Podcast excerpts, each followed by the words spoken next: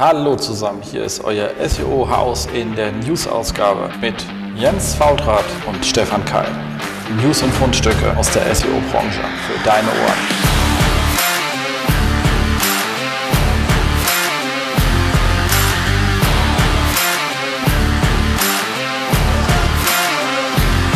SEO-Haus, stay tuned.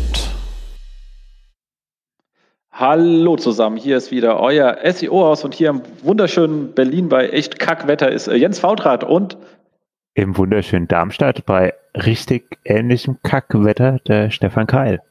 Sehr cool und wieder da. Das ist, das ist ja äh, fantastisch. Ja, weil. Wir, genau, letzten Monat haben wir ausfallen lassen, weil du warst im Urlaub und die Woche davor habe ich die Aufnahme, also die Monat davor habe ich die Aufnahme verdummelt und musste ja nochmal alleine einsprechen. Ähm, und offensichtlich hat er beim zweiten Mal einsprechen auch das falsche Mikrofon genommen, worauf ich ihn viel Ärger bekommen hat, dass die eh schon schlechte Soundqualität noch schlechter war. Dafür möchte ich mich herzhaft, also äh, herzlichst äh, entschuldigen an der Stelle. Also mit, mit schlecht leben wir ja, aber ganz schlecht wollen wir dann auch nicht sein. Tja, mal hoffen, dass es heute besser wird. Wir sind gespannt. Genau, wir testen auch eine neue Software. Mal gucken, ob das hier funktioniert. Wir sind wirklich gespannt. Genau. Aber es ist ja einiges passiert. Wir waren ja auf der ähm, SMX, du warst ja nicht mit, weil du im Urlaub warst. Genau. Genau, aber ähm, Rebecca war ja mit und Anna und ähm, Patrick und, und ich, wir waren quasi vor Ort und ähm, muss dann auch mal Danke an Sandra sagen, weil die es echt super organisiert hat für so eine Corona-Konferenz. Äh, mit Abstand an den, ähm, an den Sitzen überall Desinfektionsspender, ähm, selbst an den Kühlschränken nebendran direkt, wo man die Getränke rauskommt, selbst da, also wirklich überall, wo irgendwelche Klinken oder Dinger zum Anfassen waren, waren nebendran Desinfektionsspender. Man hat selbst zum Eingang gleich noch welche in die Hand gedrückt bekommen, so tragbare. Ähm, war so, kann man organisieren, so etwas. Ich möchte jetzt nicht wissen, wie teuer das war. Das ist ja zum Glück auch nicht mein Problem, aber äh, mit genug Wille lässt sich das äh, durchziehen an der Stelle. Ähm, aber es gibt auch einen Grund, warum wir das erzählen, weil wir hatten dann einen sehr schönen Vortrag gehört. Also wir haben viele schöne Vorträge gehört. Also geht dann großer Lob da natürlich an äh, Markus Höfner raus, der mal wieder fantastisch erzählt hat ähm, zum Thema Crawling mit einem Screaming Frog. Man kennt ihn ja didaktisch sehr schön. Wer die Sachen noch nachschauen kann, weil die gibt's ja alle auch auf Video, wenn man ein entsprechendes Ticket hat im Archiv. Dringende Empfehlung. Ich muss mir noch anschauen, habe ich noch nicht gemacht, vom ähm, Julian Zicki, weil er hat ein, eine Stunde bzw. 45 Minuten nur über Snippet-Optimierung. Und äh, ich weiß, dass Julian da wirklich auch sehr genau ist und da bin ich mal wirklich gespannt, was er da macht. So also im ersten Moment denkt man, was kann man da erzählen? Dann denkt man drüber nach, wenn ich mal wirklich ins Detail gehe, fallen mir dann doch eine ganze Menge Sachen ein, die äh, spannend sein können. Von welcher Art von Sonderzeichen gehen wo, bis hin welche Formulierungen wann. Also es geht schon cool, aber da bin ich gerade bei ihm mal gespannt, weil er macht das auch immer eigentlich didaktisch auf einem schönen Level. Also das steht mir noch auf der Liste der anzusehenden Sachen. Aber ähm, Stefan da hat ein sehr schönes Thema erzählt über, also auch ähm, 45 Minuten über Redirects. Und da dann irgendwie kamen dann die Fragen aus dem Publikum und da war der gleiche Antwort, okay, wenn es jetzt doch so ein bisschen komplexer ist, was da alles schieflaufen kann und so, wie verwaltet man so etwas? Weil irgendwie das alles in die HT-Access knullen, irgendwann weinen die Leute immer, weil die so voll wird. Ähm, wie kann man das irgendwie anders machen? Und ähm, haben wir uns daran erinnert, dass wir so Anforderungen schon öfters für Content-Management-Systeme geschrieben haben. Und da hat auch der Patrick gleich gesagt, ey, weißt du was, vielleicht haue ich dann einfach mal so ein Stück raus, wie man denn eigentlich, was ist eigentlich so ein Redirect-Manager? Wenn man den anfordert an sein System, was der alles so können sollte. Und das hat er jetzt endlich auch verblockt. Dauert ja immer ein bisschen, bis man eine Idee hat und Zeit zum Schreiben. Äh, und das hängen wir euch auch in die Shownotes rein. Ist ein wirklich äh, langer Artikel geworden. Also Olaf Kopp wäre jetzt stolz, wird gesagt, oh, ein kurzes Abstract. Aber äh, es ist schon an, äh, einiges zu lesen und es hat wirklich auch genau ähm, erklärt. Also wenn ihr irgendwie in eurem Content Management System kein Redirect Editor habt, dann macht einfach Copy-Paste und haut es in euer Jira rein und macht da Anforderungen draus. Ist jetzt hinlänglich beschrieben, was es tun soll. Sollte dann eure Entwicklung hinkriegen, euch so etwas zu bauen. Genau. tut doch echt weh. Kann ich, ich habe da ja auch mitgearbeitet. So ist in erster, wenn man drüber nachdenkt, ist es eigentlich voll easy und äh, mit jedem Durchlauf kriegt man irgendwie immer mehr Dinge mal mit in der Entwicklung. Es hat so, ah, ist, so kann man das auch missverstehen und falsch bauen. Oh, okay, Ergänzung rein, das muss so und so funktionieren. Also gerade die Redirect-Kaskaden und so, das kann ähm, in äh, spannende Ticketrunden eskalieren. Absolut. Äh, haben wir ja alle von hinter uns. Also ist ja nicht nur so, es kann, es, es tut es ja auch. Genau, ne? also da ist wirklich so äh, auch einiges an Erfahrung mit eingeflossen. Ich glaube, das äh, hilft sehr, wenn man da in der Anforderung ist, das Ganze sich einfach mal durchzulesen. Genau, also den ersten, den ich jemals angefordert habe, war, das war noch für äh, Core Media damals T-Online 2008. Das war eine weit kürzere Anforderung und hat also wahnsinnig vielen Rückfragen geführt. Hätte ich sie mhm. damals schon so schön gehabt, da sieht man halt, man hat, man sammelt wirklich Erfahrung so im Leben. Dann werden Sachen einfach länger. Ja. Cool ist das, genau. Ähm, so, aber damit auch Schluss mit ähm, der Eigenwerbung. Kommen wir zu den Sachen, die uns so über den Weg gelaufen sind. Und da war ein schönes Beispiel gewesen von ähm, Rank-Trackern und wie diese Rank-Tracker, ihr wisst also, was Rank-Tracker ist, das ist eine Software, mit der ich feststelle, zu welcher Position ich gefunden werde. Was macht die? Die stellt natürlich eine Suchanfrage an Google und Google antwortet darauf mit einer Suchergebnisseite. Soweit, so gut. Und da hat der ähm, Owen, wie er hier schreibt, also er schreibt, man sollte ihn Owen aussprechen, habe ich jetzt mal getan, ähm, auf Twitter schön rausgehauen, guck mal, so sieht's aus, wenn man äh, einen Rank-Tracker in der Google Search Konsole sieht, der offensichtlich immer sonntags fragt. Das heißt, dann also immer diese Peak sonntags und sonst eine Null-Linie, was sehr nach einem Rank-Tracker aussieht und du hast halt wahnsinnig viele Impressions und genau null Klicks. Also, hm. Dann hat noch äh, Johann an der Stelle gegrüßt, äh, Hülsen noch ein paar Beispiele gebracht von äh, ähnlichen äh, Fällen, beziehungsweise auch so, dass wohl irgendeiner versucht hat, eine CTR zu manipulieren, das halt auch schön aufgeschlagen ist äh, in der Search-Konsole. Ähm, und viele weitere Leute haben noch weitere Beispiele in diesen Twitter-Thread reingehauen. Ich werde, wir werden euch den mal in die Show hängen. Aber ist natürlich ein spannendes Problem, was man sich immer wieder mal bewusst sein sollte, dass Google in dem Rausfiltern der Daten nicht so ganz gut ist. Ja, also meine Erfahrung ist so, das klappt immer mal und mal nicht, häufiger nicht. Also es, wir haben ja auch immer mal welche im Einsatz und man merkt dann, wie die Daten schön in der GSC ankommen. Also ich glaube, da muss man wissen, was dann tut. Ich finde, so ein schöner Indikator ist Position 80.000 Impressionen. Da weiß man schon so, okay, da äh, tauchen keine Nutzer auf. Ähm, also am Arsch. Also das ist dann schwierig damit umzugehen, äh, sollte man auf dem Schirm haben. Und also ich glaube, gerade in hochkompetitiven Bereichen dass da ziemlich viel Schmuh rauskommt. Wir haben ja vorher gerade auch noch drüber geredet und so.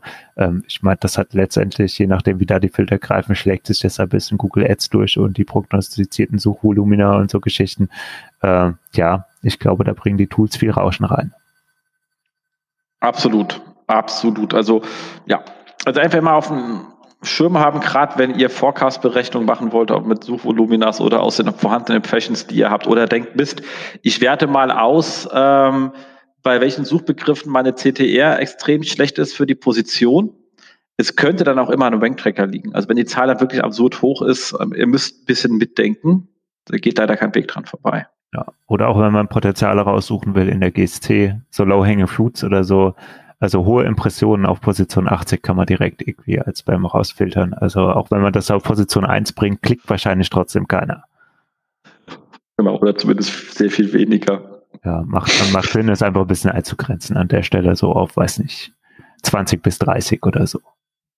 Exakt. So, dann haben wir einen extrem langen Guide gefunden zum Thema Logfile-Analyse. Den kann man also gar nicht im Ganzen durchsprechen, sonst müsste man das ganze Thema aufmachen. Ähm, aber dieser ist wirklich umfangreich. Der geht angefangen, wie ist so ein Logfile aufgebaut? Ähm, warum ist das Ganze eigentlich wichtig? Okay, jetzt muss ich euch alle, die uns hier zuhören, jetzt nicht erklären. Ihr seid ja vom Fach quasi. Er sagt dann aber, also in diesem ähm, Post, beziehungsweise echt in diesem Guide wird danach auch einmal die Tools vorgestellt, die es da draußen gibt und welche Vor- und Nachteile sie haben. Also allein schon dafür lohnt sich das, dass man mal sagt, wen gibt's denn da draußen so? Und was sind jeweils die Stärken und Schwächen, ähm, um dann am Ende zu sagen, wie kann man es denn selber machen, wenn man sagt, ich möchte, also sein Konstrukt ist hier, ich gehe halt ähm, nach Cloudflare, schalte ich zwischen, das ist eh eigentlich nicht, wenn man noch gar, gar nichts hat, erstmal nicht die dümmste Idee und hole mir dann die Logs von Cloudflare runter mit irgendetwas, was heißt äh, Logflare heißt. Das war mir bisher nicht bekannt, wenn ich das irgendwie falsch wiedergebe. Ne? So, und dann kann ich die Sachen schön äh, mir dort drin zurecht konfigurieren, wie die aufgebaut sein sollen und so wie sind. Und dann schmeiße ich sie rüber nach Google BigQuery und schaue da dann rein mit ähm, Data Studio. Und da hat er gleich mehrere Data Studio äh, Dinge fertig gemacht, die man quasi benutzen kann, vorausgesetzt, er nimmt die Cloudflare-Logs und bereitet sie so auf eher beschrieben hat, wie er sie in diesem Log-Dings, die, äh, was habe ich gerade gesagt? Oh Gott, ich habe den Namen vergessen. Ähm, Logflare, genau, wie er sie im Logflare eingestellt hat. Also ist aber sehr genau beschrieben und dann kann man die quasi sich so anschauen. Finde ich jetzt gar nicht verkehrt, wenn man so etwas implementieren möchte, diese Art und Weise, weil es jetzt wirklich gut beschrieben, wenn man so ein bisschen Einstieg haben möchte, ist es ein Spaß. Ihr lernt auch gleich noch ein bisschen Google Data Studio, was so seine eigenen Constraints mit sich bringt, aber na, kann man sich auch mit beschäftigen. Und ähm, er sagt dann auch noch gleich, wie du dann in dem Google, weil ihr dann eben Google Data Studio bist und es hat sowieso eine Schnittstelle nach Google Analytics. Also wenn ihr noch in Analytics seid, könnt ihr direkt in seiner Auswertung der Logfiles, wo da drin steht halt, wie oft wird etwas von Google gecrawlt oder nicht, auch noch sagen, wie viel, wie viel Klicks haben denn die Seiten? Also sind die, die viel geklickt werden, auch die, die regelmäßig geholt werden oder eben nicht? Und das zeigt das eigentlich an der Stelle ganz gut an. Also es ist schon cool und da die Logfile-Analyse-Software jetzt auch nicht immer so günstig sind, ist es echt ein günstiger Einstieg. Nachteil ist natürlich ganz klar, solange ihr noch nicht auf seiner, also solange ihr keinen Bock auf Cloudflare habt, geht seine Methode nicht. Wenn ihr noch nicht drauf seid, aber drauf hinwechseln wollt, habt ihr erst ab dann Logfiles. Ihr könnt halt nicht rückwirkend gehen. Ihr könnt aber natürlich jede Art von anderen Logfiles und müsst halt nur seine, seine Auswertungslogiken etwas anpassen. Also dann wird es auch mit anderen gehen. Ähm, aber schaut euch mal an, das ist wirklich ein Brett. Absolut, fand ich auch ultra spannend reinzulesen. Finde das ja auch Thema als Logfile-Analyse, finde ich auch immer sehr spannend. Man muss aber auch sagen, es wird ja immer sehr schnell sehr geeky. Ne? Also ist ja dann so bei, eigentlich nur bei wirklich großen Seiten sinnvoll oder bei technisch komplexen Seiten. Ich denke ja immer so an äh, hier Pre-Rendering äh, Dingsy-Gedöns, weißt du? Also wenn du äh, äh, da ein bisschen unterwegs bist, ähm, kannst du extreme Probleme bekommen. Und da macht es halt einfach Sinn zu sagen, dass man an der Stelle wenigstens schon mal einen sinnvollen Zugang zu diesen Logfiles hat, weil auch das beschreibt er ja in seinem Artikel. Wenn du mal Probleme hast, brauchst du schnell Logfiles, weil du irgendwie nicht weißt, warum zickt der Googlebot gerade rum. Und wenn du so ein Riesenportal bist und dann irgendwie auf einmal einen Tag lang die Klicks ausbleiben, merkst du das ja im Traffic und im Geldbeutel. Und ähm, wenn du dann erst anfängst, da irgendwie mal einen Zugang kriegen zu wollen zu den Logfiles, dann kann das wirklich lange dauern, schmerzhaft sein. Und wenn du dann in zwei Monaten arbeitsfähig bist, weil die IT die Ressourcen hatte, dir alles bereitzustellen und das, bringt dir das auch nichts mehr für deinen Bug. Ja, das ähm, ist an der Stelle, also ist halt bei kleinen Seiten nicht unbedingt mit anfangen, bei großen Sa äh, Seiten würde ich sagen, wenn man die Ressourcen hat, da ein bisschen vorzusaugen, würde ich da unbedingt irgendwann mit anfangen. Und ähm, bei kleinen Seiten, pro Tipp, ich finde dann, den doch auch so schwierigen Abdeckungsreport in der GSC an der Stelle recht spannend, weil ich finde ja gerade so Sachen wie gecrawlt zurzeit nicht indexiert, gefunden zurzeit nicht indexiert, ähm, sind so zwei spannende Indikatoren. Wenn ich jetzt eh schon eine kleine Seite habe und dort viel einläuft, lohnt sich da immer mal reinzuschauen, diese Fehlerklasse, weil Google zwar dann sagt, ja, wir haben mal versucht zu crawlen, aber der Server war so langsam, wir kommen noch mal wieder. Ähm, ist meine Erfahrung, dass das eher nicht der Fall ist, sondern die Sachen, die da drin sind, sind halt meistens auch scheiße und gehören weg. Absolut. Ansonsten kann ich auch noch sagen, was natürlich immer das Einfache ist, wo man im Auge drauf halten kann, verweise ich auf unseren letzten Interview-Gast, die äh, großartige Gianna, wo wir uns ja über das ganze Thema ähm, Crawl-Frequenz unterhalten haben. Und da gibt's ja noch diesen alten Report, also diesen Report aus der alten Search-Konsole, wo du einfach halt diese am Tag gecrawlten und Kilobyte runtergeladen mhm. hast. Und der ist ja immerhin so, dass wenn sich dann, also der sagt jetzt erst relativ wenig, aber was spannend ist, wenn sich das auf einmal verändert. Also dann ist immer die Frage, gibt's, dann lohnt es sich dann, sich zu gucken, ob sich seine Leistungswerte ändern oder es könnte sein, dass irgendwas passiert. Das ist immer so ein kleines Indiz. Man sollte da ab und zu noch mal ein Auge drauf haben. Der ist ja dummerweise jetzt sehr, sehr versteckt. Du musst ja auf runterscrollen, hm. äh, dann hier auf alte Reports und dann gehst du rüber und ja, ich verstehe auch nicht, warum nicht so ganz praktische Zahlen nicht einfach schon ins Neue rübergezogen worden sind, aber da liegt er halt noch, da ist er auch noch. Und genau, Entschuldigung.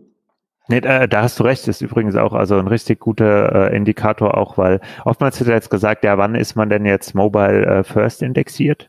Und da sagen ja auch alle, schau in die Logs, ähm, hatte ich einen schönen Fall. Also da ist auch genau dieser Report, den du angesprochen hast, also diese äh, Crawl-Frequenz in der GSC, dieses uralte Ding, oder auch nicht mehr so ins Menü dann kommst, wenn du da einmal drauf bist, ähm, auch sehr spannend, weil man da merkt, wenn man jetzt zum Beispiel eine M-Punkt hat, ähm, noch so unterwegs ist, www.m. merkt man das auch extrem, wenn Google auf einmal anfängt, ähm, entweder versucht, dich umzustellen oder dich wirklich auf äh, Mobile First umstellt in der Indexierung. Absolut. Und äh, was natürlich auch spannend ist, wenn man sich hinter, also wenn man gerade eine überschaubare Seite, also man kennt seine Seitenanzahl noch, ist relativ sicher. Und dann ist irgendwie die Crawl-Frequenz beim 10 oder 20 oder 50-fachen der Seiten, die man hat, dauerhaft.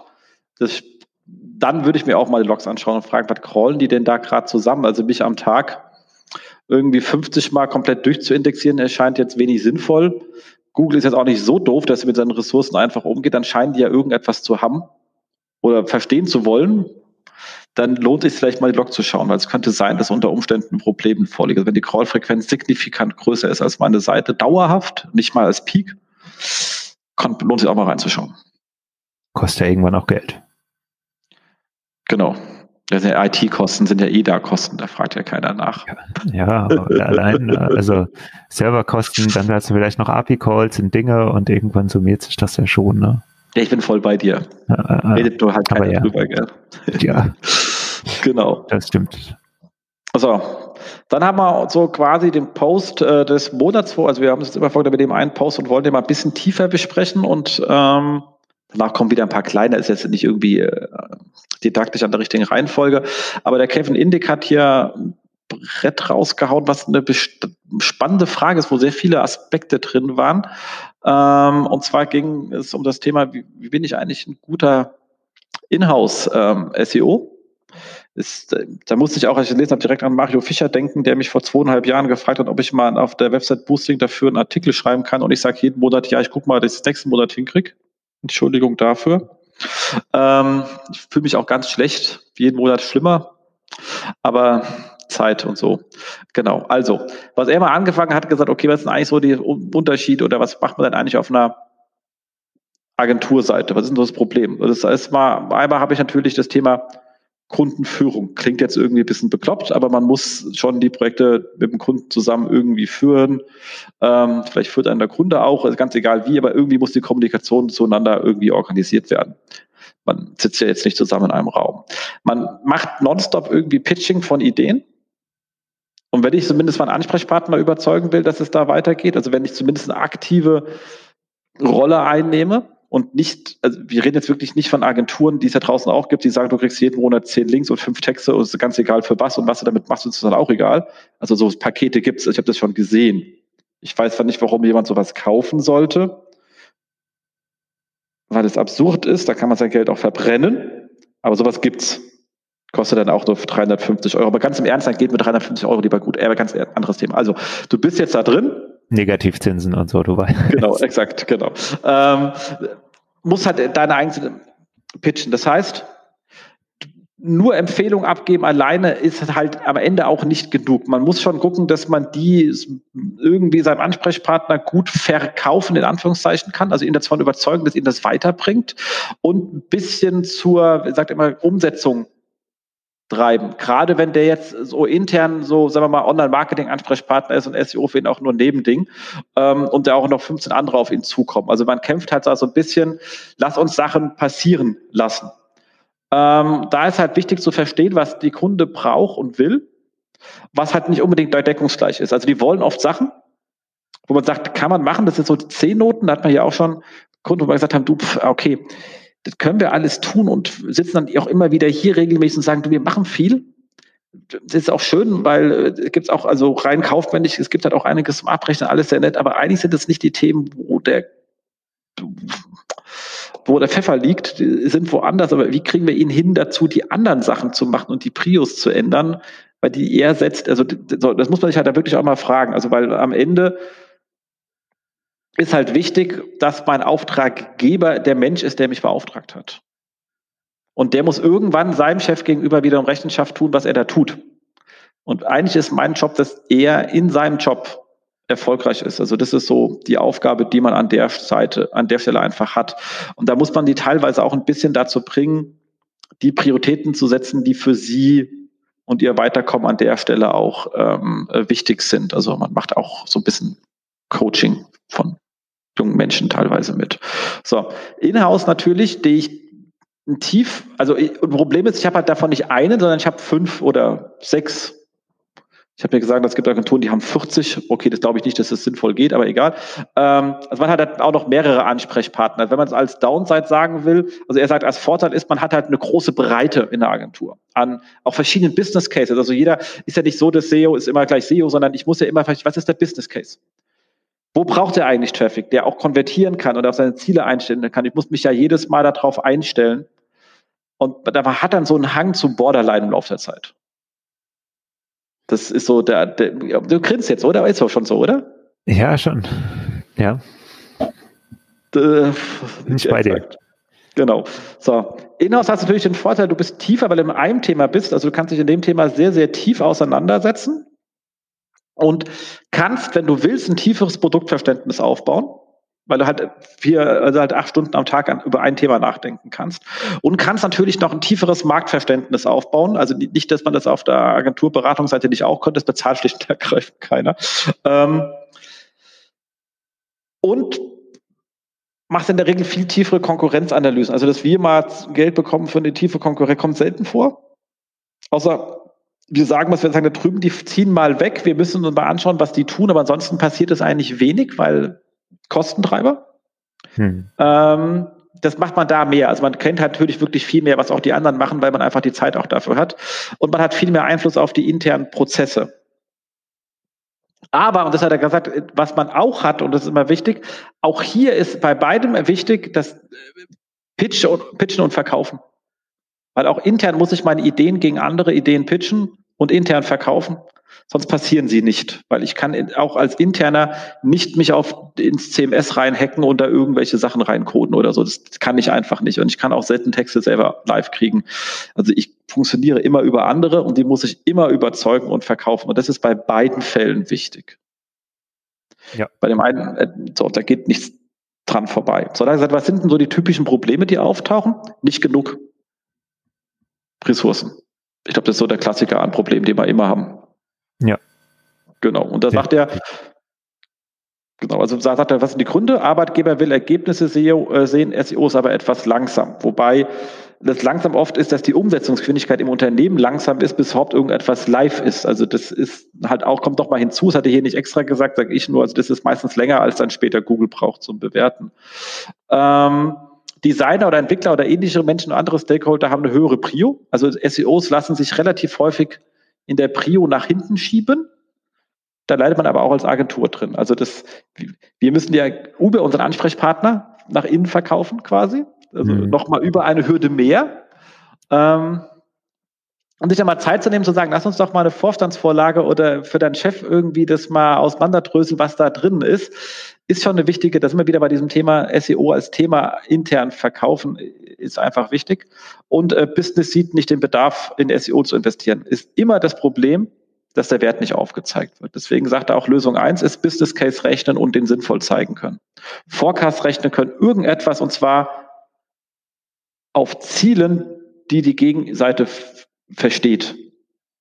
Also nicht mit Sichtbarkeit kommen, damit wissen die nicht, was das ist. Äh, macht auch kein, ist kein Businessgröße an der Stelle. Da kann ich auch sagen, ist äh, spannend. Er hat ja noch ein paar andere Sachen gemeint. Lösung zwei wäre direkte Wirkung. Also wenn ihr jetzt neu anfangt als Inhouse SEO, macht irgendetwas, was eine direkte Wirkung in den ersten 30 Tagen, die ihr da seid, ich würde auch gerne sagen 60 bis 90, also ist die Frage, wo du hingehst und welche Größe das hat.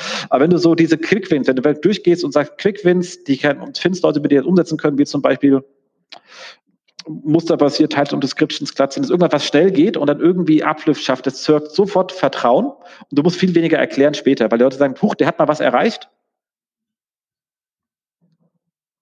Dann vertraue ich denen und da musst du nicht nonstop in Vorstandssekretären, äh, Sekretariaten rumsitzen, bis du deine drei Minuten Airtime bekommst, weil dir einfach geglaubt wird. Ähm, Lösung drei, auch das ist, glaube ich, wichtig, verstehe die Machtstrukturen im Unternehmen und baue Verbündete und Allianzen auf. Also ich kann mich wirklich noch erinnern, wie, glaube ich, ein Kollege bei uns beim Kunden war, wir waren vor Ort, also regelmäßig vor Ort schon gefahren, weil äh, und ähm, dann unser SEO meint, ja, das macht Redaktion, aber ich habe das schon jetzt dreimal geschrieben die letzten äh, Woche und da kam keine Antwort. Und dann unser äh, allerliebster äh, Peter Schmidt an der Stelle gegrüßt, einfach ähm, gesagt hat, komm, dann gehen wir mal zu dem hin. Wo ist denn der? Der so, ja, der ist ein Stockwerk über uns, aber da war ich noch nie. Da sagt er, okay, dann gehen wir jetzt einfach mal hin und stellen uns mal vor und trinken mit dem Kaffee und fragen. Und dann war das an dem Tag auch noch geklärt, das Thema. Also ja. das äh, als Einsiedler kommt man leider nicht weit. Es ist ein Netzwerkspiel, dieses ähm, SEO, finde ich sehr gut. Ähm, Lösung 4 finde ich auch gut, wenn man selber nicht weiß, wie es geht, wenn man ein bisschen, wenn man einfach noch juniorischer ist, finde Personen, die priorisiert werden und lerne, wie die das hinkriegen. Also guck mal, was machen die denn eigentlich? Also in der Regel reden die auch gerne. Hm. Und frag mal, was hast du denn gemacht? Wo bist du hingegangen? Wie geht es hin? Und deswegen sagt er hier ganz klar, entwickle einfach gute Fähigkeiten, deine Ideen halt zu präsentieren und zu verkaufen. Das äh, intern ist, sonst klappt es nicht hängt ja auch irgendwie dann wieder mit den Machtstrukturen zusammen. Ne? Also geht ja alles genau. einher, weil man einer sieht, der sehr erfolgreich ist, einfach mal gucken, wie der es macht, mit wem geht der dann Kaffee trinken, äh, was funktioniert da so. Ansonsten sind es ja wirklich, also die, die vier Lösungen gehen ja alle Hand in Hand. Also das ist also ja. das, was man wirklich parallel machen muss. Mein Business Case rechnen und sagen, ich hasse es wie die Peste. Es ist halt, ja. also Business Case auf einer Blackbox quasi zu errechnen, ist halt manchmal schwierig. Ne? Mal ist Google schneller, mal langsamer. Ähm, aber es ist, glaube ich, wichtig, das wirklich in der sinnvollen Einheit für den Kunden zu beziffern. Das heißt, ähm, wenn er kein Reichweitenportal ist, macht es keinen Sinn, über Visits zu gehen, wenn es am Ende ja nur darum geht, dass irgendwelche Leads generiert werden oder so und auch umgekehrt. Ne? Also das ist ultra wichtig und ähm, damit kann man, glaube ich, schon mal, wenn man das gut und sinnvoll macht und auch plausibel, also nicht nur hier auf den Tisch haut und sagt, ich kann alles, was ich am Ende gar nicht liefern kann, ähm, aber wenn man das auch schafft, im gleichen Moment noch Verständnis zu erzeugen, warum die Dinge so sind, wie man sie jetzt schätzt und sich entwickeln können, dann ist es, glaube ich, so der erste gute Schritt in die richtige Richtung, Vertrauen zu erzeugen. Und dann ist es eben genau der Punkt zu sagen, okay, wenn ich den Business Case habe, springe ich direkt in Lösung zwei, also Sachen mit direkter Wirkung. Und das ist ja eben genau das, so ein bisschen der Unterschied zwischen Strategie und Taktik. Hatten wir ja letztens auch wieder, also erstmal sofort bei Taktiken, die bewährt sind, die Sinn ergeben, sofort starten und anwenden, weil gerade so Title und Description, also sei es redaktionell, musterbasiert optimieren, äh, da kommt in der Regel immer ein Uplift drauf, muss sowieso gemacht werden, da wirklich gucken, dass man da Druck drauf gibt, dass es am Anfang klappt, bevor man erstmal 90 Tage über die Informationsarchitektur redet und wie Dinge eigentlich gebaut werden müssten. Ähm, klar, gehört auch dazu, aber je nachdem, wie die politische Situation ist, ist es vor allem auch erstmal wichtig, dass das, was abgeht, dass Traktion halt reinkommt. Genau, da, absolut. Das zweite Problem, ich hätte es ein bisschen anders beschrieben, muss ich sagen. Also er sagt, äh, technisches SEO liegt im Marketing anstatt in der Technik. Ähm, was offensichtlich hätte er es gerne anders. Äh, ich muss ganz ehrlich sagen, für mich gehört SEO natürlich ins Marketing. Ähm, aber auch wenn nicht mit der technischen Komponente, aber man muss natürlich einen starken Zug dahin haben. Man kann es natürlich auch andersrum, aber ich finde es so rum besser, aber man hm, ist gespeckte Sache. Er sagt, Gründe sagt, SEO wird als Content SEO wahrgenommen. Okay, wenn das ein Problem, dann ist halt echt Essig. Ähm, Unternehmen sehen Traffic Acquisition generell als Marketing, das sehe ich auch so. Also deswegen würde ich es auch immer dahin hängen. Ähm, und viele Unternehmen haben keine gemischten Growth-Teams. Das ist natürlich der Idealzustand. Muss ich auch ganz ehrlich sagen, aus viele würde ich sagen, nahezu alle. Dann kommt es eher der Realität entgegen. Ähm, Lösung eins: Ähm, er sagt, gemischte Teams bilden. Okay, da kann ich auch sagen, ist eigentlich richtig so, weil online ist Marketing immer auch mit technischer Exzellenz verbunden. Geht gar nicht anders. Also auch die SEA-Kollegen sind darauf angewiesen, dass die Landingpages da sind, dass die gut aussehen. Ähm, ich muss Pixel einbauen, was ein technisches Thema. Es gibt kein Online-Marketing-Thema, was nicht Anspruch an Technik hat. Verfügbarkeit, Übergabe von Parametern etc. pp. Alles mögliche, was da ist. Es gibt kein Online-Marketing ohne Technik. Das heißt, eigentlich müssten es gemischte Teams sein. Wie gesagt, gibt es halt selten. Ähm, Lösung 2 sagt, er bildet das komplette Team von Design über Sales, Editors etc. aus. Ähm, ja, haben wir auch schon probiert. Ich bin in der Regel an der Stelle dran gescheitert. Also was nicht klappt, ist in jedem Bereich Leute zu finden, die Interesse haben. Da bin ich eher wieder und die mitzunehmen, aber dann auch nur mit den Sachen, die für sie wichtig sind. Ähm, ich bin voll bei dem Thema Awareness schaffen. Der Effekt ist nur überschaubar in der Regel, muss ich sagen. Weil die es nicht interessiert, interessiert es halt nicht. Und wenn man keinen Durchgriff drauf hat, kann ich es halt auch nicht ähm, ändern. Was ja. immer gut ist, Entschuldigung. Ja, aber das ist ja, also, wie du sagst, Awareness schaffen ist, glaube ich, auch das Einzige, was man irgendwie ähm, erwarten kann, gerade wenn man so bei äh, ähm, Editoren, also Redakteuren und so spricht und so. Wichtig ist es, sie erstmal sensibel zu machen, dass sie irgendwann mal merken, oh, das könnte ja auch irgendwie was mit SEO zu tun haben. Ähm, irgendwann wirkliche SEO-Tasks zu Leuten abzugeben, die ja eigentlich komplett andere Aufgaben haben, wird schwierig, glaube ich. Absolut. So, dann sagt er halt, und das ist ganz wichtig, wenn ich mit Leuten irgendetwas mache, also mit Design, mit den Editoren etc., zeig, wie deren Arbeit die Leistung beeinflusst und das, wenn es geht, äh, gerne öfters. Also wenn du sagst, guck mal hier, dein Artikel optimiert jetzt hier 200 Prozent Uplift oder so und so viel mehr Leads generiert, damit wir Leute freuen. Also es geht wirklich nur, wenn man die Leute findet, die, also es wäre schön, wenn ihr überall in Ad, also so einen schönen, ähm, wollte ich sagen, Verbindungsoffizier, das klingt ein bisschen militaristisch, äh, Botschafter, das ist besser, genau. mhm. genau. Ähm, Botschafter in jedem Bereich äh, habt, mit dem ihr umgehen könnt und dem auch regelmäßig sagt, was passiert. Ähm, so sind wir ja auch vorgekommen, damals, also 2009 oder sowas, wir hatten irgendwie ähm, damals die, die Computerredaktion irgendwie zum Teil, also die hatten Lust auf das Thema. Damals bei der T-Online, also wenn du nicht weiß, ich war früher mal bei T-Online. Ähm, und äh, da haben wir so ein paar auch einfache Sachen. Wir haben, wir haben ein paar Sachen umstrukturiert, äh, wir haben ein paar Linklisten, also wirklich, du auf so einer starken Domain musst du meistens nicht viel machen und du kriegst schon sofort einen Durchschlag. Und wir hatten halt 80 Prozent Uplift im SEO-Traffic. Und im Folgejahr war natürlich sofort dann die Frage von der Portalleitung, was haben die gemacht, was der Rest nicht gemacht hat, warum macht das der Rest nicht? Da muss man die Frage nämlich nicht mehr selber stellen und sagen, guck mal, wir könnten überall, sondern das ist, das, der kommt bei ihm hier nicht vor, es mal diese Leuchtturmtaktik, also mit einem befreundeten Feld ein wenig komplexes Thema einfach bauen, hinstellen und reporten. Und mit einer hohen Wahrscheinlichkeit kommt irgendeiner aus der Leitungsebene um die Ecke und sagt, ich habe nicht mehr Geld ausgegeben, da hinten ist mehr Traffic. Was ist denn da passiert? Und warum macht der Rest nicht das Gleiche? Und dann bist du nicht mehr drin, dass du den Kram pitchen musst, sondern dann wurde er angesagt. Und das ändert einiges danach im Durchgriff. Also das ist auch immer eine Taktik, die wirklich ähm, gut funktioniert. So, Problem, so gesagt, Lösung drei ist äh, gehen, bevor man selbst gefrustet ist. Also das finde ich auch gut, man kann nicht jeden retten. Hat er einfach wirklich recht, das habe ich auch von äh, jetzt Kollegen draußen gesehen. Manchmal geht's nicht. Manchmal passt man selber vom Mindset nicht rein oder so, bevor man sich das Leben unglücklich macht. Ähm, SEOs ist doch immer noch ein Thema, wo mehr Leute gesucht werden, als da sind. Notfalls äh, gehen, das ist eine, immer eine valide Möglichkeit, die man ins Auge fassen soll. Ähm, außer man ist natürlich jetzt irgendwo auf dem Land bei der einen Firma da und man möchte auch, weil Familie, also es, also es gibt Gründe, wo das nicht, also bevor einer sagt, ist alles ja einfach bisher in Berlin. Sorry, ich wollte nicht despektierlich sein, wenn sich irgendwer auf die Füße getreten fühlt. Es gibt manche Situationen, wo es ist, aber das bist du dann selber. Aber es gibt für viele Leute die Möglichkeit zu gehen. Man muss nicht sich zu Tode an irgendeinem Job festhalten. So, Problem drei, und finde ich sehr wichtig, SEOs können den Wert von SEO nicht vermitteln. Das war das, was wir vorhin schon hatten. Der sagt, viele Gründe sind zum Beispiel, dass vieles intern mittlerweile mit äh, Last Touch Attribution gemessen wird, was für SEO jetzt nicht zwingend ideal ist. Da holen an die SEA-Kollegen dann vieles weg. Ähm, muss man Awareness schaffen und es den Leuten erklären.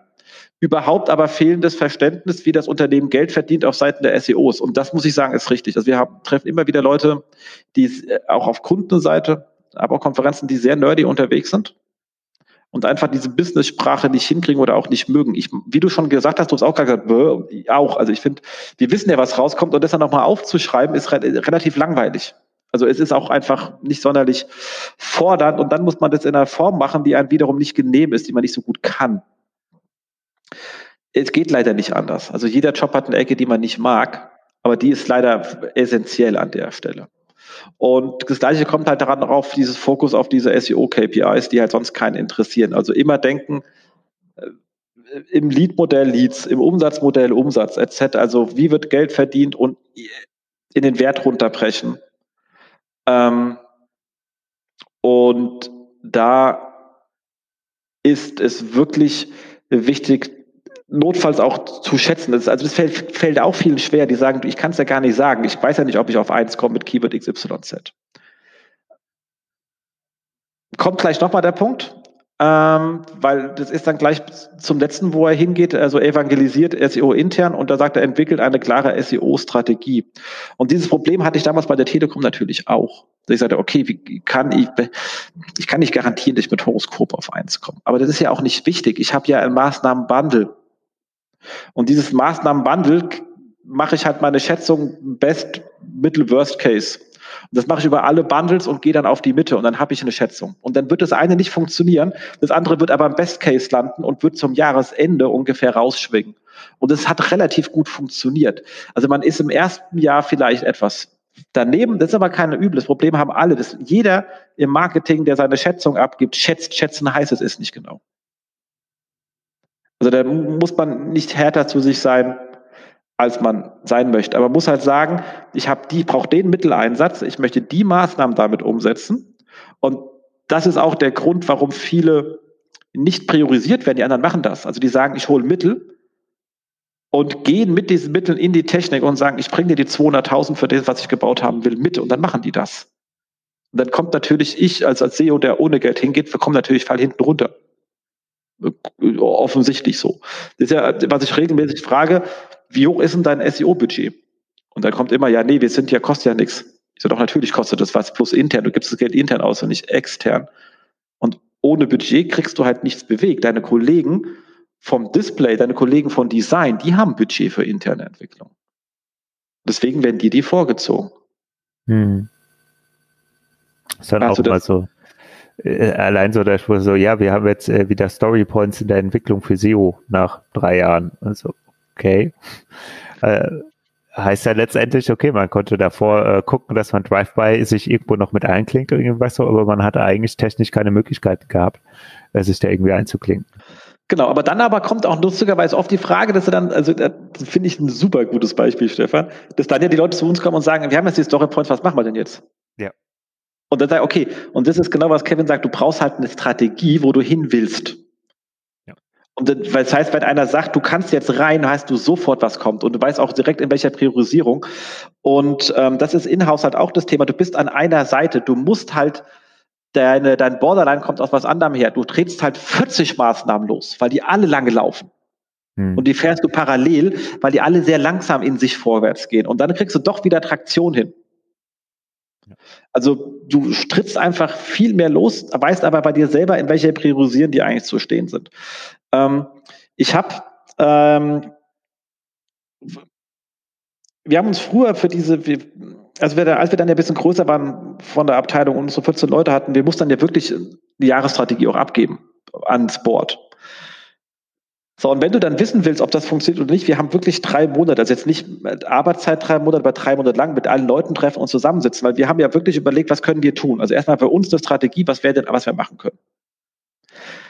Dann stellst du fest, dass, da ist Technik betroffen, da ist Redaktion betroffen, und zwar die Computerredaktion damit, die Lifestyle-Redaktion damit, etc. pp. Und dann sind wir in jede einzelne, also nicht alle zusammen, sondern verteilt, wir waren ja ein Team, reingegangen, kannst ja mal einen Rupp fragen, jetzt immer geliebt. Ähm, sehr gegrüßt an der Stelle und ähm, haben gesagt, Kinders, diese Themen würden wir sehen, würdet ihr mitmachen, wenn wir Budget kriegen? Weil nur Budget hilft ja nichts. Also wenn die keine Lust haben, dann machen sie es ja trotzdem nicht. Das heißt, wir haben alle Themen einmal gechallenged und dann haben sie gesagt, das ja, das nein. Aber wir haben uns sozusagen ein Commitment aufgehoben, dass wir dann sagen können, du mit dem Geld, und das ist auch schon abgesprochen, die würden auch mitmachen, würden wir das tun. Und da bist du natürlich drei Monate, okay, das ist Telekom, das kann, das kann man natürlich auch viel kleiner machen, man muss das nicht alles so groß skalieren. Ähm, aber das ist das Thema. Die Kollegen fragen, ob sie Lust auf das Thema haben. Also da muss das Thema das erste Mal pitchen. Mit ihnen die Kosten abschätzen, einen entsprechenden Business Case drauf rechnen in den Kennzahlen und damit dann natürlich zu dem gehen, der das Geld hat. Und zwar, dass du eben sagst, das Geld und es ist abgestimmt. Vor allem das mit ist und abgestimmt wird den wahnsinnig gefallen. Und dann klappt das in der Regel sehr gut. Ich wollte doch SEO machen. das erzählst du mir hier. Ja, ja das, aber, das tut, tut, einem leid, musste ich auch lernen, war eine harte Schule. ja, aber ist er dann auch schon, also ich meine, dann ist man wenigstens schon schön strukturiert. Also ich glaube, das bringt es dann auch irgendwo mal in eine ruhigere Bahn. Ne? Also ich finde ja gerade so, wenn man erstmal ins Unternehmen reinkommt, man lernt noch die Strukturen, versucht dieses Thema aufzubauen und so. Es ist ja daneben, also unabhängig davon, dass ich ja einen Plan vom SEO habe und auch die Maßnahmen sinnvoll priorisieren kann, ist es, glaube ich, auch einfach mal wichtig, am Anfang vielleicht auch ein bisschen nicht unstrukturiert, aber so ein bisschen breiter einfach mal an allen Türklinken zu rütteln und aber mal zu gucken, bei wem komme ich denn mit was überhaupt weiter. Und dann kann ich auch mal sagen, okay, ist jetzt vielleicht nicht mein A-Thema für dieses Jahr, aber ich kann auch mal nach B und C gehen, gucken, weil ich habe da ganz andere Ansprechpartner und Ressourcenengpässe, also und Ressourcen, mit denen ich da spreche. Vielleicht komme ich da wenigstens auch schon mal einen Schritt weiter. Genau, mhm. auch ab, absolut wichtig. Und immer die Frage, wie werde ich besser, nicht wie werde ich perfekt. Also wir haben ja immer den Hang, wir wollen was richtig machen, das andere ist ja falsch. Einfach ablegen und sagen, wenn ich der Schritt dazu führt, dass ich danach besser bin, dann mache ich den einfach. Ja. Und wenn man Perfektion. irgendwann dann gelernt hat, wie es funktioniert und so, dann macht es auch Sinn, also in so einen sehr strukturierten Prozess zu gehen, wie du ihn gerade beschrieben hast. Aber ich glaube, das ist, wie, wie lang war der Weg? Ja, Jahre. Das, äh, das, waren schon ein paar Jahre, bis man das eingesehen hat. Man wehrt sich ja auch dagegen, weil es einfach keinen Spaß macht. Also muss man ja, ganz ehrlich sagen. Also, ist, äh, genau, aber irgendwann hat man es dann.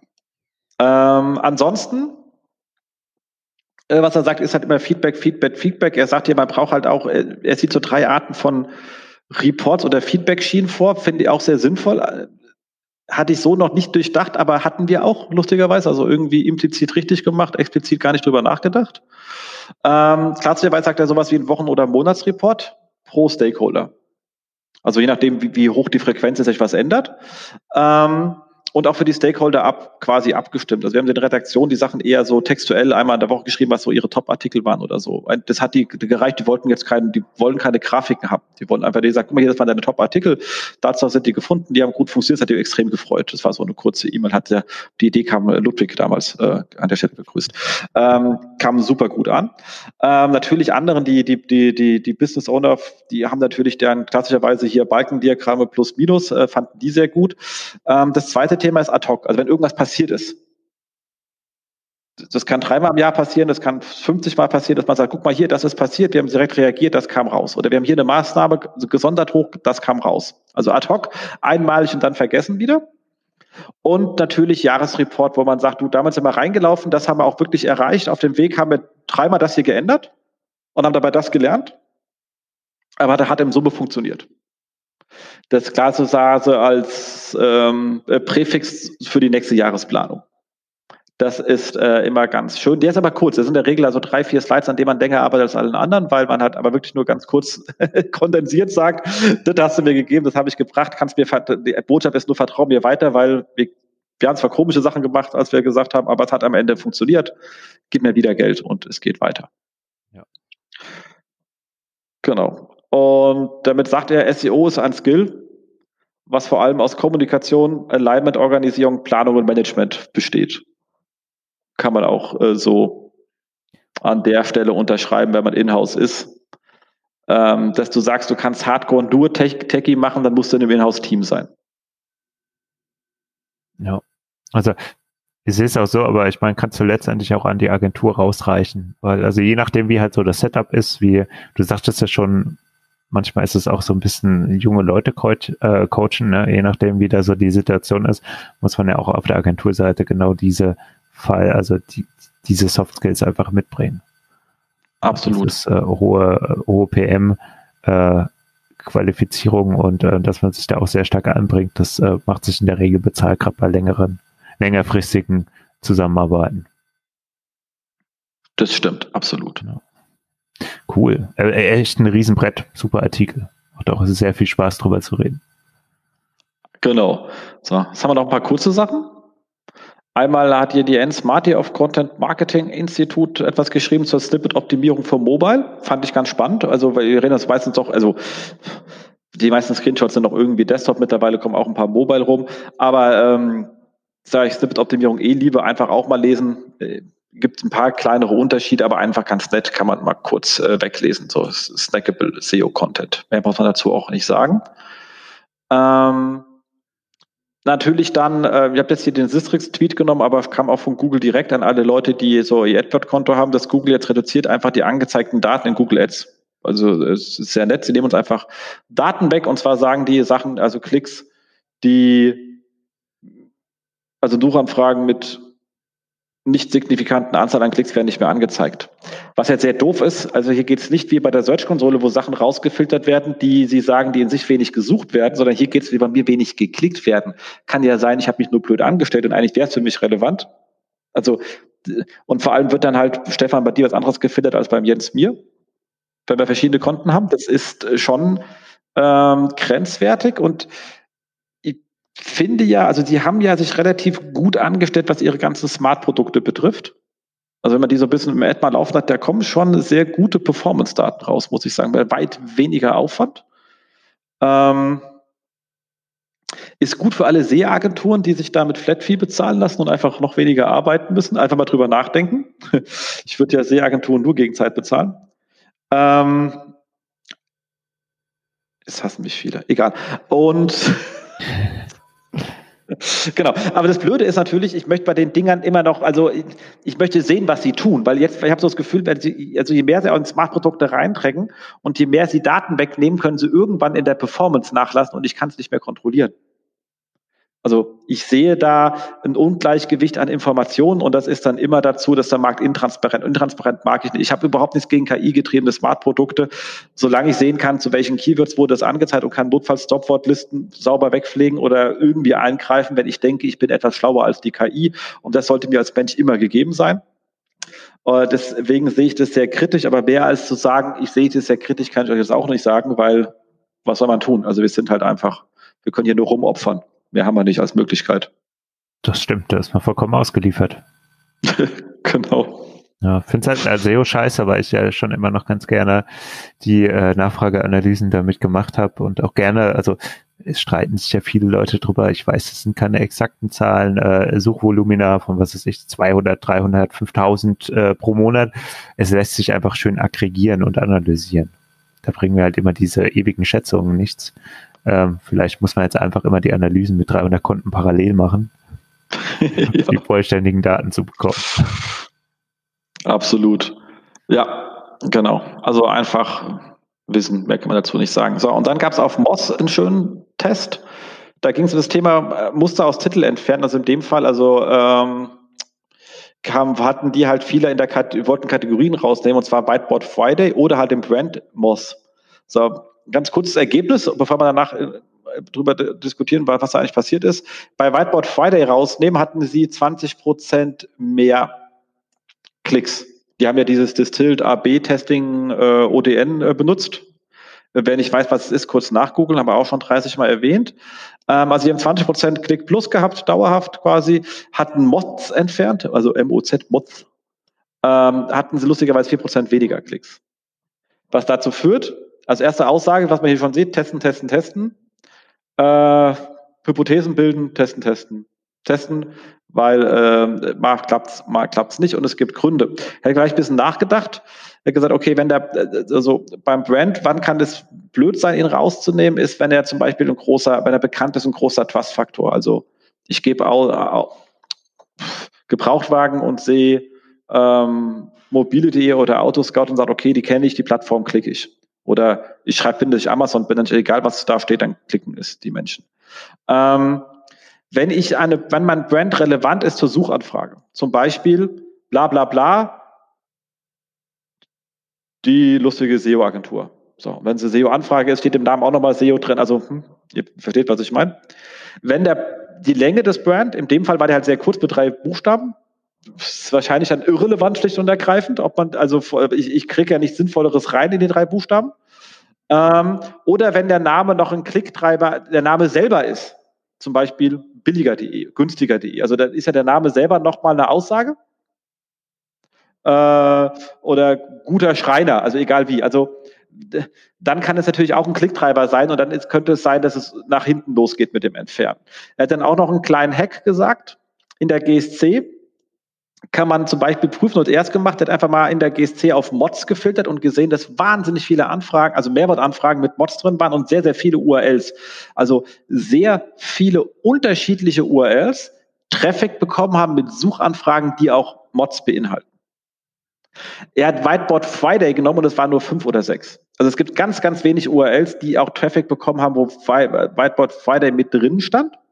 Man, wir kennen, manche Leute kennen ja das Format. Das heißt, die meisten Leute sind aufgrund des Themas zu einem Whiteboard Friday gekommen und nicht, weil es ein Whiteboard Friday ist. Und dann ist es da wohl irrelevant, dann hat man lieber mehr Platz fürs Thema. Also das fand ich ein schöner kleiner Hack, um zu sagen, kann ich die meine Hypothese schon ein bisschen festigen. Ich würde es danach immer noch mal nachmessen, aber als so ein Indikator ähm, ist, fand ich das erstmal ganz nice cool, oder? Ja, ja definitiv cooles Vorgehen. Ne? Also ich meine es ja auch klassischerweise so Whiteboard Friday. Ja, die Leute kommen über Themen. Die, die Marke ist natürlich wichtig, wenn du das auf den ganzen Push-Kanälen spielst, aber im Search finde ich irgendwie auch plausibel, dass das nicht so die Rolle spielt. Genau. Ansonsten, letzter Punkt, Ahref hat jetzt eine freie Version. Ich mache jetzt mal keinen Link hin. Ist ja eher Marketing, könnt ihr selber finden. Ähm, könnt ihr euch mit der Search-Konsole verifizieren und dann machen die Ahref-Dinge für euch umsonst. Wer Lust hat, kann sich anschauen. So, und du hast uns noch vieles Neues von Google mitgebracht. Gar nicht so viel. Viele Kleinigkeiten, was es alles gab. Ähm, wobei ich bei manchen Sachen auch quasi vor der Blackbox äh, stehe, nämlich direkt bei der ersten. Und zwar, ähm, es gab eine Ankündigung für die Google Search Console Insights das ist eine Closed Beta. Das heißt, jeder, der irgendwie so ein Pöppel, wenn ihr, wenn ihr etwas sucht und mit eurem Konto eingeloggt seid, dann seht ihr ja oben immer Leistungsdaten zur Suchanfrage oder sowas. Und wenn ihr da ein Pöppel seht, dass ihr die Search Console Insights habt, ihr müsst auch eine E-Mail bekommen haben, könnt ihr da mal draufklicken und dann kriegt ihr kurze und prägnante Einsichten in die Performance eurer Seite in den letzten Tagen. Das heißt, was ist die Top-Suchanfrage, beziehungsweise was waren die Top-Seiten, ähm, wie häufig wurde die angeschaut und teilweise auch noch, wenn ihr die Google Analytics Daten mit drin habt, wie hoch denn die Verweildauer ist. Ist ähm, wieder ein starker Schritt so in die Vereinfachung. Ich meine, man kennt das ja so bei den ganzen Search Console E-Mails, die man auch immer bekommt, wo man immer gefühlt entweder alles oder nichts irgendwie abschalten kann. Äh, was waren die letzten besten Suchanfragen im Monat, äh, letzten Monaten sowas. Ähm, das kann ja auch ziemlich spammen, wenn ich viele ähm, Search Consoles bei mir verifiziert habe. Und ähm, so soll das letztendlich auch reingehen. Also man kennt das auch so ein bisschen. Analytics wird da schon viel mitgearbeitet. Ich habe so ein bisschen Bauchschmerzen bei den Screenshots, die ich gesehen habe, wo ich so skeptisch bin. Sie merkt, okay, es scheint so, dass sie GSC-Daten mit Google Analytics so ein bisschen zusammenwerfen. Da kriege ich Bauchschmerzen, so weil bei naja, URL, was ist die eindeutige URL? Ich meine, wir haben der GSC schon die kanonischen Leistungs-URLs. Ist die Frage, ist das dann auch richtig? Ähm, dann noch mit der äh, Analytics verknüpft, dann ist auch der, die Frage, wie ist der Umgang mit der Parameter-Variante, mit dem Host, mit AMP? Ich habe so das Gefühl, da muss viel Murks auch mit rauskommen, wenn man das einfach mal so automatisch verknüpfen lässt. Jeder, der es schon mal versucht hat, kennt die Probleme. Absolut. Ähm, Wenn man nicht. Ja, also ich finde es nach wie vor immer spannend, ist klar, ähm, sie versuchen die Sachen zu vereinfachen und auch eine ganz andere Zielgruppe jetzt nicht auf uns irgendwie abzuzielen. Ähm, naja, so eine gesunde Skepsis trage ich da jetzt doch mit mir rum, bin aber auch gespannt. Also wenn ihr damit Erfahrungen habt, das Ding mal gesehen habt, äh, sagt euch mal was, äh, sagt uns mal, was ihr so beobachtet habt. Äh, macht das irgendwie, ergibt das Sinn? Merkt ihr auch gleich, ob da Inkonsistenzen drin sind oder gibt es da vielleicht auch ein cooles Feature, mit dem man sagen kann, okay, kann ich vielleicht nicht mitarbeiten, aber vielleicht andere Leute direkt wieder davon überzeugen. Wie mein Chef zum Beispiel. Ähm, genau. Ja, da, da braucht man es ja wieder kurz und prägnant. Da reicht dann so eine Kachel. Guck, läuft. Ähm, genau, gut. ist grün. Ja, grün und zeigt nach oben. Genau. Ähm, nächster Punkt ist äh, auch eine Kleinigkeit. Es gibt, ähm, da war ein Tweet, eine Ankündigung reingehängt äh, von der Google Webmaster Center. Es gibt eine neue äh, Report, also eine Kontaktvariante bei Security-Problemen. Ihr wisst, in der Google Search Console ähm, kriegt ihr nette Hinweise und ganz viele E-Mails, wenn Google der Meinung ist, äh, dass bei euch gehackte Inhalte äh, erkannt wurden oder irgendein großes Sicherheitsrisiko auf der Seite habt. Und je nachdem, wie groß das ist, habt ihr auch das Problem, dass es in der kompletten Suchergebnisliste bei euren potenziellen Nutzern auch angezeigt wird. Das ist ein bisschen doof, ähm, ist aber natürlich hilfreich, bevor ihr das gar nicht mitkriegt. Und jetzt gibt es, ähm, wenn man da eine Meldung in der GSC hat, aber auch nun die Möglichkeit, dazu direkt Feedback an Google zu geben, wenn man das entweder ähm, gelöst hat und gerne schnell ins Review gehen möchte oder wenn man der Meinung ist, es ist ein False äh, Positive und eigentlich liegt gar kein Problem vor. Halte ich für sinnvoll und wichtig. Je nachdem, wo man so unterwegs ist, kann das ja wirklich sehr, sehr viel Klicks und Reichweite kosten. Und ich meine, ihr wisst, der irgendwie steht, Seite ist irgendwie befallen von Schadcode. Das ist auch kein gutes Image. Das kann nachhaltig wehtun. Finde ich gut, wenn man da so einen kleinen direkten Kanal hat. Absolut. Ähm, da haben wir auch noch so eine wie vorhin mit den Suchanfragen, Informationen, die kann man mal zur Kenntnis nehmen. Ähm, der Googlebot lernt HTTP2. Das heißt, yeah. Ähm, sie, sie werden ihn nach und nach umstellen und ähm, letztendlich, was bedeutet das, wenn ihr Glück habt, gehen eure Serverkosten ein bisschen runter, weil die Kommunikation zwischen Client oder dem Googlebot und eurem Server wird effizienter. Details könnt ihr auch in dem Artikel nachlesen. Ähm, könnte ganz cool sein, je nachdem, wie häufig ihr gecrawlt werdet. Das habt ihr ja vorher mit der Log-File-Analyse rausgefunden. Da kriegt ihr nämlich auch raus, wie der Googlebot bei euch denn anfragt. Ähm, wem das jetzt nichts sagt, keine Panik, ähm, könnt euch den Artikel mal durchlesen, falls ihr euch dafür interessiert. Ihr müsst aber nichts tun. Wenn ihr noch auf HTTP 1 unterwegs seid, tut euch das nicht weh, es ist kein Nachteil. Dass Google irgendwann auf HTTP 2 switcht, äh, war jetzt ja zu erwarten weil es ist für sie ein bisschen effizienter. Man merkt ja, also ich finde ja so seit dem Evergreen Google Bot, dass sie sagen, okay, sie passen sich immer an die neueste Chromium-Version an, merkt man ja, dass sie da auch versuchen, ein bisschen up to date zu bleiben mit ihrer Crawl-Technologie. Genau. Letzter Punkt ist eigentlich fast das Spannendste. Hätte man vielleicht noch auch nehmen müssen. Ihr wisst ja, wir beobachten ähm, die äh, Schema.org ähm, Dokumentation von ähm, Google sehr genau und gucken, was es da für Änderungen gibt. Und eine schöne Sache, ähm, ihr wisst, man kann FAQ-Pages auszeichnen. Das heißt, auf einer Seite kann ich Frequently Asked Questions auszeichnen, Frage, Antwort. Und wenn ich Glück habe, wird das in den Suchergebnislisten ausgespielt. Ich bekomme sehr viel Platz und die Leute fangen an, mit mir zu interagieren und springen vielleicht auch auf meine Seite. Ähm, da gibt es die Möglichkeit, auch HTML-Tags anzuwenden. Das bedeutet, wenn jemand dann so eine Antwort aufklappt, dann sieht man dann auf einmal bestimmte Dinge in Fett, in Überschriften, in Italic und solche Geschichten. Das hat ähm, Google jetzt nochmal klar gesagt, welche HTML-Tags denn erlaubt sind für die Formatierung, ähm, dass man letztendlich die auch in den FAQs ausgespielt bekommt. Beziehungsweise, was heißt erlaubt? Welche berücksichtigt werden? Alle anderen Tags, die aus diesen, ähm, die in die FAQs reinschreibst, in, ähm, in, letztendlich in das JSON-LD, was das Schema-Org wiedergibt, die werden halt einfach ignoriert. Aber schaut da mal rein, ähm, es äh, ist wie immer, wenn es um äh, SERPs geht, ne, also lieber äh, auffallen statt abfallen, ähm, dann will ja klickattraktiv sein, ne? Den finde ich gut. ja. Das ist äh, cool. Fantastischen 4 MFG. so, das war's von Google. Sehr cool. Damit sind wir ja fast am Ende. Wir haben noch einen kleinen Ausblick. Es gibt überraschenderweise noch eine Konferenz und zwar den ähm, SEO Day in äh, Köln in etwas anderer Form, also anderer Standort. Ähm, weil natürlich Corona-bedingt da das Stadion jetzt nicht so wahnsinnig gut geeignet ist, Social Distancing, äh, hinzuführen. Wer das weiß, weiß, man hat halt, man läuft ja immer da rum um dieses Stadion drin und die Gänge sind überschaubar. Ich finde es halt bildlustig, weil es hat so nur geknüllte Leute drauf. Also Fabian, wenn du das hörst, also es ist jetzt nicht das beste Bild für Corona-Zeiten, was du dir für deinen Hintergrund gewählt hast. Aber egal. Am 5.11. Ähm, in der Stadthalle Köln-Mülheim eine quasi, wenn man vor Ort ist, eine One-Session-Show, weil es gibt halt eine, Entschuldigung, eine, eine äh, One-Track-Show, es gibt einen Track, also einen Raum, wo Leute drin sind. Ich habe, so wie er es mir erzählt hat, er plante er feste Sitze. Das heißt, wenn man ein Ticket hat, hat man einen festen Sitz, damit man eine Maske abnehmen kann, man weiß auch, wo man sitzt. Ähm, klang alles relativ sinnvoll, wie er sich das vorgestellt hat.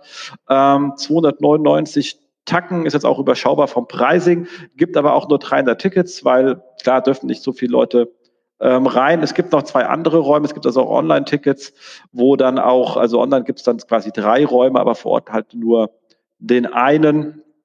Ich werde selbst da sein und noch ein bisschen was zu Discover erzählen. Also macht ja alle kein SEO mehr, ist ja kein Traffic. Also gegen Discover ist halt SEO dann einfach doch eher so eine Fliegenschitz der Geschichte oder so, würde Herr Gauland sagen. Ähm, genau, das ähm, deswegen mache ich da ein bisschen was zu ähm, Discover und aber viele andere schöne gute aussehende und sehr äh, fleißige Kollegen sind auch da und erzählen auch schöne Sachen. Also der Jan Pragebuch ist da und der René Demand und so weiter. Also Menschen, die auch jünger sind als ich. Und macht schon Sinn. Genau. Ähm, 299 habe ich gesagt, passt. Und ansonsten haben wir noch zwei Jobs reinbekommen, netterweise. Und zwar äh, danke an Björn Salewski, der sucht äh, lustigerweise jemanden, der in Frankfurt arbeiten möchte als Inhouse-SEO. Habe jetzt hier oben gehört, was dann zu tun ist. Und zwar bei der ähm, T-Online. Jetzt habt ihr von mir heute gehört, wie das dort funktioniert. Okay, da, damals war es noch Telekom, jetzt ist es Ströer. Ich glaube, das ist ein bisschen einfacher geworden. Ähm, und man hatte auch äh, Ströer, glaube ich, ich habe mir sagen lassen, Ströer hat einen stärkeren Zug zur Reichweite, als es damals die Telekom hatte. Ähm, und, aber ein cooles Team. Also Björn selber ist ja da, also äh, auch ein cooler Typ. Und äh, Theresa, also ihr habt ja Standort Berlin und äh, Frankfurt. Hier geht's um den Standort Frankfurt, aber ihr werdet wahrscheinlich auch ab und zu mal in Berlin aufschlagen. Ähm, wir sitzen ja in Darmstadt und Berlin. Das heißt, könnt uns, wenn ihr dort arbeitet, an beiden Standorten mit uns Kaffee trinken gehen. Man kann unsere Webseite ja auswählen, dass man mit jemandem mal Mittagessen gehen möchte. Ähm, also in dem Sinn eigentlich besseren Job könnt ihr gar nicht haben, weil ihr könnt immer mit uns essen gehen. Also besser geht's ja gar nicht. Genau. Und die Kollegen vom ähm, von der äh, Klamt Mediengruppe suchen einen Audience Developer und SEO. Also das ist äh, Audience Developer ist eigentlich sowas wie SEO beim Verlag. Ähm, hier danke an Sebastian Vogt, äh, der uns das reingegeben hat, mit dem ihr dann auch arbeiten könnt. Das Ganze ist in Hamburg. Äh, Sebastian ist ein super Kollege, muss ich sagen, ist sehr kompetenter, sehr netter Mensch, der einem da wirklich auch bestimmt äh, am Anfang ein bisschen äh, weiterhilft und ähm, ist ein nettes Haus, kann ich auch nur empfehlen. Ich kenne da einige, die wirklich auch ähm, sehr nett sind mit, mit spannenden Blättern, so wie Jolie zum Beispiel. Horoskope und Kamasutra gehen immer. Ähm, und äh, kann man sich an der Stelle halt auch mal gerne mit auseinandersetzen. Ich glaube, das ist auch eine schöne Job-Opportunity an der Stelle. Äh, wie gesagt, danke an Sebastian und Björn dafür, dass ihr uns die Dinge reingereicht habt an euch draußen bewerben, bewerben, bewerben. Und ähm, wer offene Stellen hat, ganz gerne einfach mich anschreiben, äh, jens.vautrat.getfaction.de. Dann nehme ich die hier gerne rein. Ihr könnt mich aber auf Facebook anschreiben und äh, oder Twitter, PM, whatever. Kriegen wir alles mit. Ansonsten sind wir jetzt äh, fertig. Dann kann, kann man auch nur sagen, bewertet uns bitte mal, wieder auf ähm, iTunes. Oh, wir haben äh, uns zwei böse Bewertungen eingefangen. Das, äh, einmal hat einer gemeckert, dass unsere Tonqualität schlecht ist. Da dachte ich, Pat Hautz, wer hätte das gedacht? Das hat mich echt umgehauen. Aber ein anderer war irgendwie sehr unzufrieden damit, dass ich ab und zu politische Statements äh, raushaue. Dann kann ich nur sagen, okay, dann hast du einen falschen Podcast, wir sind halt hier Menschen. ähm, musst du dann mit leben, tut mir leid, dass ich da deine politische Linie nicht getroffen habe. Behalte deine, ich möchte dich gar nicht überzeugen. Das ist äh, dafür mache ich das nicht. Ich kann nur nicht immer äh, zu mir halten. Ähm, wenn du das anders siehst, mach das. Ich mag dich bestimmt trotzdem und wir trinken gerne mal was äh, zusammen. Das ist alles fein. Äh, aber ihr könnt uns auf iTunes bewerten. Ähm, aber natürlich gerne auch auf diesem äh, Spotify, wird immer größer, habe ich gesehen. Ähm, ähm, abonnieren und wenn ihr dann noch ganz smart seid, äh, smart seid, optimiert ihr, äh, äh, abonniert ihr noch irgendwelche Sachen, die mit uns nah dran sind, dass wir dort so angezeigt werden in diesen sind verwandt Themen. Vielleicht kriegen wir da noch ein paar neue Zuhörer. ähm, da würden wir uns äh, sehr drüber freuen an der Stelle. Genau, weil alles für die Reichweite. Exakt. Damit sind wir fertig. War schön. Ja, hat Spaß gemacht. Cool. Dann würde ich sagen, hören wir uns hoffentlich ähm, nächsten Monat äh, wieder mit vielen spannenden neuen Themen. Macht's gut. Tschüss. Ciao. Das war sie, die aktuelle Ausgabe des SEO-Haus. Wir bedanken uns bei euch für die geteilte Aufmerksamkeit und hoffen, die Show hat euch gefallen. Kommentiert in unserem Blog, wir freuen uns über jede Art von Kommentare oder auf unserer Facebook-Seite. Wir beantworten alle Kommentare möglichst zeitnah und vergesst nicht, uns auf iTunes zu bewerten, weil ihr wisst, iTunes ist das Gold des Podcasts. Dementsprechend bitten wir um viele, viele reichliche 5-Sterne-Bewertungen, am besten mit coolen Kommentaren. Danke dafür. Dann hören wir uns in zwei bis vier Wochen wieder und wir freuen uns, wenn ihr dann wieder einschaltet bei dem SEO-Haus, SEO von uns für euch. Und jetzt Rank Well.